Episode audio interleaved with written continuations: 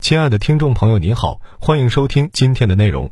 临近年底，各大企业纷纷冲刺业绩目标，商务和销售们也到了最忙的时刻。为此，笔记侠搜集整理了一些关于销售的体系方法，希望对你有所帮助。本期音频还可以在喜马拉雅、懒人听书、蜻蜓、乐听、三十六课、荔枝等平台收听，搜索“笔记侠”即可。一、做好销售的三大基本功。一找对人，高效拜访，快速筛选。很多销售经常会犯一个错误认知：只要我努力，每天早早起床，不断拜访客户，就可以完成业绩目标。诚然，打鸡血有充足的动力固然非常重要，但这样一天下来筋疲力尽，效果怎么样呢？事实上，如果你前期没有做任何准备就贸然拜访客户，只会白白浪费客户资源，很难实现成交。所有拜访的最终目的都是成交，虽然拜访量重要，但是拜访成功率更重要。怎样做到有效拜访？首先要做到的是重视客户资料的收集和整理。在拜访前，销售人员要尽可能多的了解客户，搜集客户个人及公司的信息，掌握客户的特点，并厘清拜访中可能出现的问题和相应的解决方案。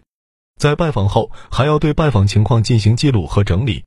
其次，就是要找到真正的有效客户。在以往的工作中，我发现很多销售人员之所以不能快速成交，一个重要原因就是将大量精力花在了无效客户身上。我们该怎样筛选这些有效客户呢？阿里前高管于赛前在《快速成交》一书谈到两个简单有效的方法。第一，老客户转介绍。在有效客户的开发与管理上，我一直提倡二八定律，即将百分之八十的时间和精力用于建立有效的新客户，用剩下的百分之二十维护老客户。维护好老客户，获得老客户的信任和好感，这些老客户就可能为你推荐或转介绍其他客户。信任和好感是会转移的，因此这些被推荐和转介绍的新客户的成交率会非常高，甚至高达百分之八十、百分之九十。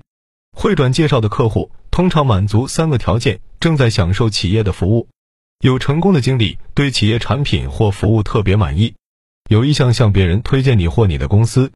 值得一提的是，在一些特殊情况下，我们也可以适当请求一些没有交易的客户为我们介绍新客户。一般在与客户第一次会面时，如果你已迅速判断出该客户不是自己的目标客户，对方也确实没有购买需求，那么不妨适时的向客户提出这个请求。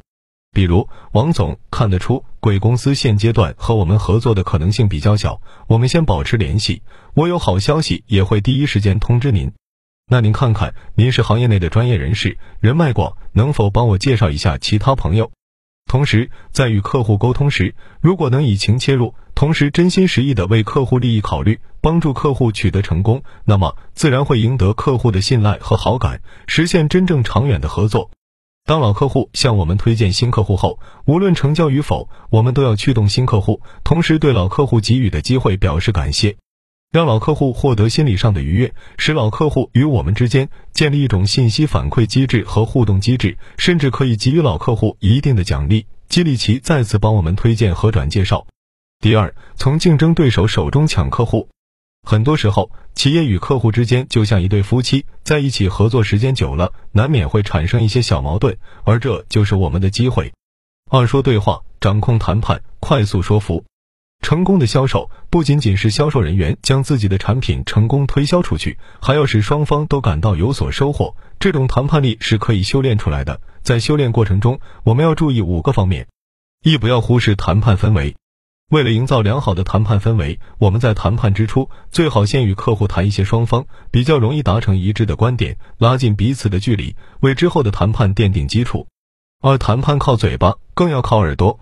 很多销售人员在谈判时总是滔滔不绝，不给客户提意见的机会，试图通过这种方式向客户灌输自己的理念，但忽略了自己表达的是不是客户想要听的内容。如果我们不能准确掌握客户的需求，那么表达的越多，就越容易引发客户的排斥心理。真正的销售高手总是懂得如何在有限的时间内引导客户将自己的想法表达出来，然后从客户的话语中发掘客户的真正需求，再采用曲线进攻的方法将对方的思维引向自己的思维。三为客户解决疑问，传递正确且全面的信息。客户关注的往往不是产品本身，而是产品能为其带来的价值。所以在谈判中，我们应针对客户的需求，为客户详细介绍产品能为客带来的价值。四、关注反对意见。谈判的关键在于消弭客户与我们的分歧，所以我们要找到与客户的分歧之后，努力达成一致。分歧可能体现在多个方面，比如对产品的不同看法、对风险的不同承受能力、对价格的接受能力等。总之，当发现客户与我们意见相左时，不要急于纠正客户，而应先尽量缓和客户的情绪，避免争论，然后明确客户为什么会有那种想法，再找出双方的交集，给出有针对性的解决方案。五、不要给客户太多选择，不要给客户太多的选择，尽量设置二选一的问题。一方面，客户做出抉择需要时间，问题太多容易使谈判停顿，无法控制谈判进度；另一方面，从客户的角度来看，你既然能提出三个方案，是不是还有第四个、第五个方案呢？这就容易增加客户的疑虑。六 H 一二成交法，催单是每个销售在成交前最容易出问题的环节。我还遇到过一些销售，前期怎么沟通都非常自如，一旦到了催单的环节就开始紧张。如果你也有这种情况，这个模型你一定不要错过。这就是郭坤墨博士总结的 H 一二二法则。通过对特征串二好按二优势任务段二档案要一出要为长三二证据罗二元二二。四个环节的展示，将最符合客户要求的商品利益充分展现出来，最终转化为客户的购买动机，实现快速成交。首先拿出产品，说出优点，告诉顾客这是啥，然后针对顾客与我何关的疑问，重点强调对对方有好处的部分，随后马上将这些好处量化出来，少用形容词，最后拿出权威背书，诺，我说的没错吧？您真的需要它？以三十而已为例，我们再来看看王曼妮的推销，我们品牌的衣服其实很难驾驭的，对于身材和气质的要求都很高，特征。但是您穿的这一身，我觉得太合适了，就像私人定制一样。有事，您先生不是有很多商务活动吗？您穿着这一身陪着他，一定增色不少。益处，我们还有同系列的皮鞋和皮带，都是走秀款，配齐了更符合您的气质。证据，几句话下来，女客户身旁的男士只能老老实实的掏钱结账了。三座对视，线上线下结合，让成交量暴涨。因为疫情，很多线下获客方式比较受限，这时候我们就可以借助线上的流量，在获取与整合流量时，我们要注意以下两个关键步骤：一、精准寻找流量。从客户的角度分析，当客户有了某种需求后，客户的第一反应肯定是找相关人士咨询，而知乎、小红书等都属于此类网站。当客户到这类网站寻找答案时，只会有两种可能：一是已经有人问过这个问题，并且有现成答案。二是客户发布新的问题，等待相关专业人士解答。所以在相关行业的圈子里，客户通常都是带着明确目的进来的，也都有明确的需求。这类客户就是销售人员要寻找的线上精准流量。二线上知识储备，在找到精准流量池之后，并不是说销售工作就完成了，只要坐等客户自己上门就行了。此时，销售人员还要解决以下三个问题：一是客户的需求是什么？你只有事先弄清客户需要什么，才能有针对性的满足客户需求，而不能等客户找到你，你再花时间了解客户，这显然是非常不专业的，也会降低客户对你的信任。二是为什么是我？简单来说，放到线上环境，就是销售人员在所有人面前展示出来的实力和资源。当所有人都认可你的综合水平后，客户选择你的可能性就会增大。其中，销售的实力和资源可以是销售人员自身的，也可以是销售人员背后公司的所有可利用资源。而相对于个人，公司实力强大会让销售人员具备更强的说服力。三是客户怎么找到我？关于这一点，我们要先弄清这些专业圈子的等级制度和运行规律。等级越高的人，在圈子内的话语权也越大，他的话也会获得更多关注。以微博为例，微博上的大鹅，我一般都会比博主拥有更多的流量，也能吸引更多的注意力，获得更多的信任度。当前的主流社交平台用的都是此类等级制度，而提升等级或知名度的关键就在于个人综合实力和可利用的资源。二、优秀销售的三大基石，掌握了这些基础功技能后，如果想要再进阶，还需要具备三大基石。盈创销售学院院长张坚曾说道：“要做好无数呀的销售，也就是大客户销售，有三个必备基石：八风，又有态度、认知和技能。一态度，做大客户销售必须要有利他之心。利他之心是指在处理利益、物质和精神的关系时，不但想现在，还要想将来；不但想自己，还要想他人。有些销售满脸喜悦，像迎着阳光一样去见客户；而有些销售是低着头去见客户，心里总想着把产品卖给客户，所以他都不敢直视客户。但是，如果你是为了帮助客户取得成功，态度会完全不一样。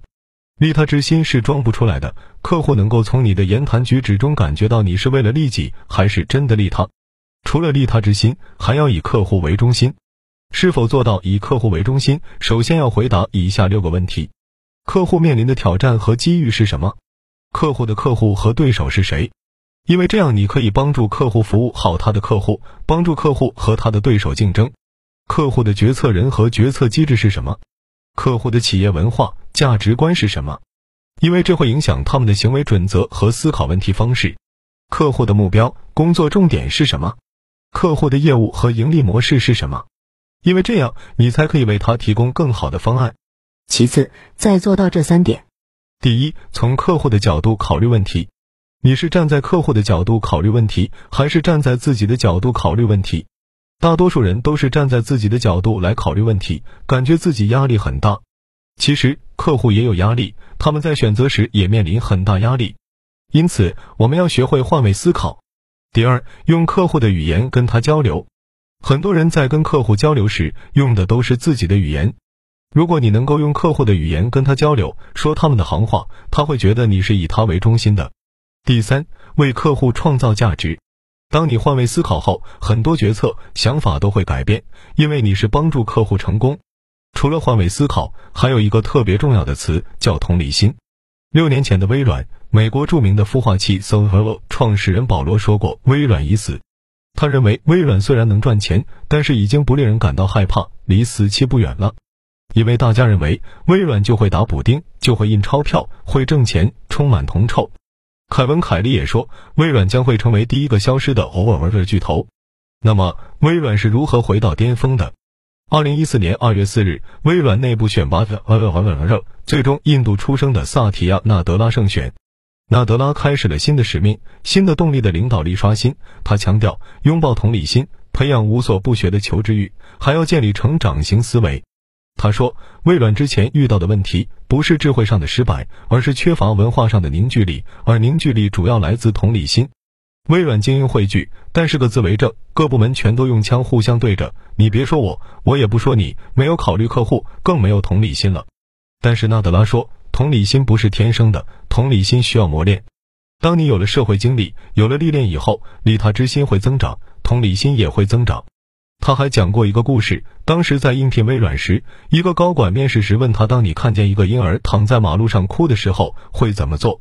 他不加思索的回答说：“打九幺幺。”面试结束以后，高管拍拍他肩膀说：“年轻人，你缺乏同理心。如果你有同理心，你首先会把婴儿抱起来。”这件事对他影响很大，特别是之后，纳德拉在陪伴照顾患有重度脑瘫儿子的过程中历练了同理心。纳德拉担任微软的 v e 后，将同理心置于一切追求的中心，从产品发布到新市场拓展，再到员工、合作伙伴。他说：“建立起对客户的同理心，满足他们未提及的和未被满足的需求，这样你能够获得更多依赖你的客户资源。”同理心有六个原则，而我，我怎么对待别人，别人就怎么对待我。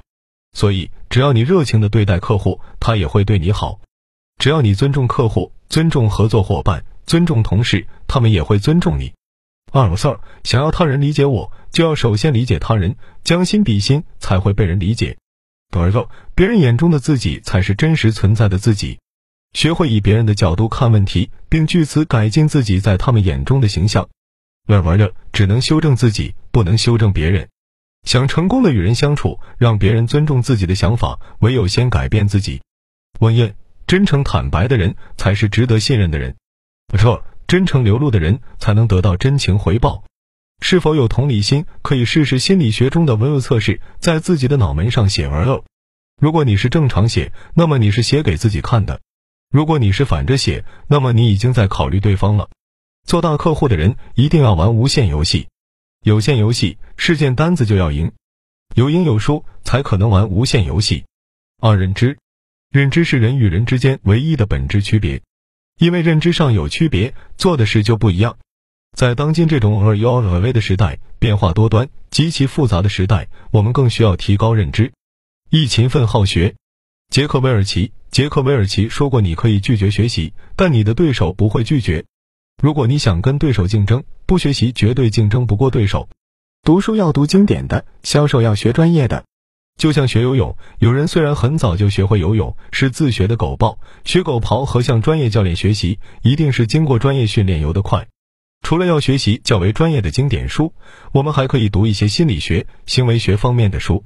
而身为思考，做到客户销售一定要记住孙丽萍的一句话：短期看政策，中期看趋势，长远看文化，体制贯彻始终。短期看政策，在中国做大客户一定要看政策。如果不知道政策，可能投入以后也做不好。大众创新、万众创业，这些都是政策，政策就是风口。中期看趋势。数字化、五多热时代、区块链、人口老龄化、城市化，这些都是趋势，我们一定不能违背趋势。长远看文化，能不能长期合作，要看文化好不好，是否适应。体制贯穿始终，千万不要忘记是在什么体制下。三技能，一专业至上。现在的企业竞争就是比谁做的更专业，做的比别人好，做的靠谱，这都是专业的体现。二注重仪表。你的形象价值百万，往往你留给别人的形象是否专业，比你是否能干更重要。人是视觉动物，视觉占大概百分之八十四左右，其次是听觉、嗅觉、味觉。见面时有个七万三千八百五十五，百分之七十内容，百分之三十八是语气、语调，百分之五十五视觉效应、着装、肢体语言。因此一定要注意自己的形象。着装注意三色原则，就是服装不要超过三种颜色。男士要注意发型，不要太乱，指甲要整洁；女士注意不要化浓妆，最好穿职业装。三开场三部曲，如果受过专业训练，你就会知道开场三部曲。与客户寒暄后，第一句话介绍想谈的议程，大约需要多少分钟？第二句话说议程对客户的价值，这句话特别重要，没有这句话，客户认为你来卖我产品。说了这句话后，客户知道你想来帮我。第三句话，询问客户是否接受。依据心理学，当你认为别人重要的时候，你做什么事都是征得对方同意才开始，这样客户绝对不会打断你。在与客户交流的过程中，也要注意有眼神交流以及手势动作。三大客户销售的三个层次，做大客户销售是分层次的，通过对照，我们就可以定位自己在哪个层次。一销售的三个层次，一业务型销售，简单来说就是有什么卖什么。业务型销售特别注重战术，客户要什么就做什么；二咨询型销售，他跟客户比较熟，知道客户的业务，能给出一些建议和解决方案。这类销售往往拥有战略性眼光，看得更高更远。三企业型销售，企业级销售往往都是客户的顾问，客户有什么事情都愿意与其商量。这种销售在给客户出主意的时候就把业务做了。二销售的五个维度，销售层次的区分有五个维度。一焦点，业务型销售关注事件，客户要报价就给报价，要方案就给方案。这类销售很忙，但不出活，因为他关注的是事件。咨询型销售就不一样，他关注的不是事件，而是过程。他们了解采购流程、项目进程、决策流程、招标流程，知道什么时候该做什么。企业型销售关注结果，客户要报价，他首先想的是为什么要报价，给了报价后会有什么结果。客户要方案，他会想客户拿方案要做什么，会有什么结果；投标也如此，会是什么结果？要替客户着想，有同理心，有利他之心。